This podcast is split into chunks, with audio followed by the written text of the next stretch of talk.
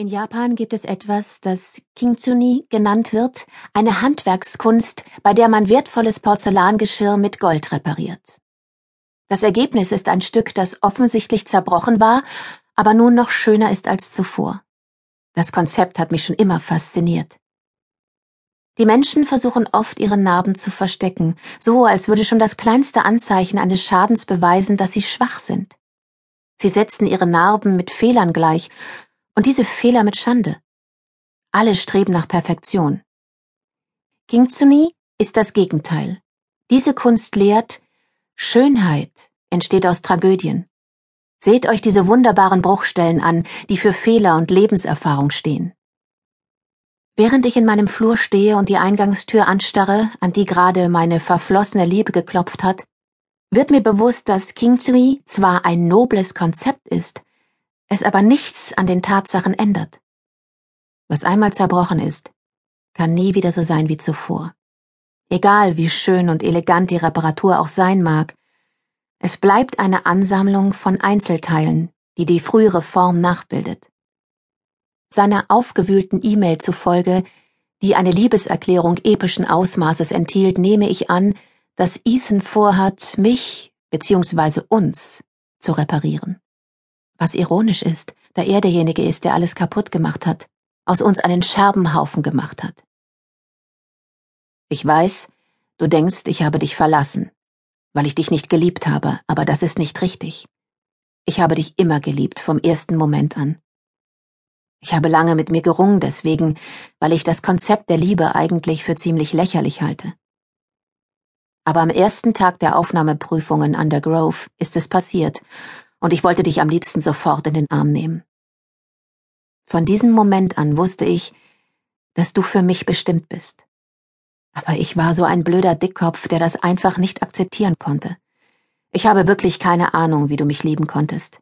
Ich war ein Arschloch immer so sehr mit meinen eigenen Gefühlen beschäftigt, dass ich nicht bemerkt habe, was für ein Geschenk du bist.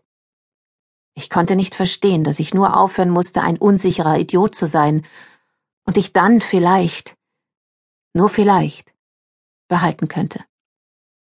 Ich will dich behalten, Cassie. Deshalb bin ich zurückgekommen. Auch wenn ich die ganze Zeit dachte, du bist ohne mich besser dran. So ist es nicht. Du brauchst mich genauso wie ich dich. Ohne den anderen sind wir beide verloren und es hat lange Zeit gebraucht, bis ich das verstanden habe. Es klopft wieder an der Tür, diesmal lauter. Ich weiß, ich muss aufmachen, aber ich wünschte, ich hätte irgendeine Ahnung, was ich ihm sagen soll. Er hat recht. Ohne ihn fühle ich mich verloren und leer. Das war die ganze Zeit so.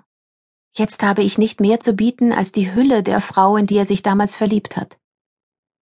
Mach jetzt bitte nicht denselben Fehler wie ich und lasse deine Unsicherheit die Oberhand gewinnen. Denn ich weiß, du denkst, mich wieder zu lieben wäre ein Spiel mit unsicherem Ausgang. Lass uns gewinnen. Und lass mich dir eines sagen. Ich bin mir sicher. Ich könnte nicht aufhören, dich zu lieben, selbst wenn ich es wollte. Ha, er kann mich lieben und trotzdem verlassen. Das hat er mir mehr als einmal bewiesen. Ob ich noch Angst habe, dass du mich verletzen könntest? Natürlich. Aber ich bin mittlerweile mutig genug, um zu wissen, dass es das Risiko absolut wert ist. Lass uns mutig sein.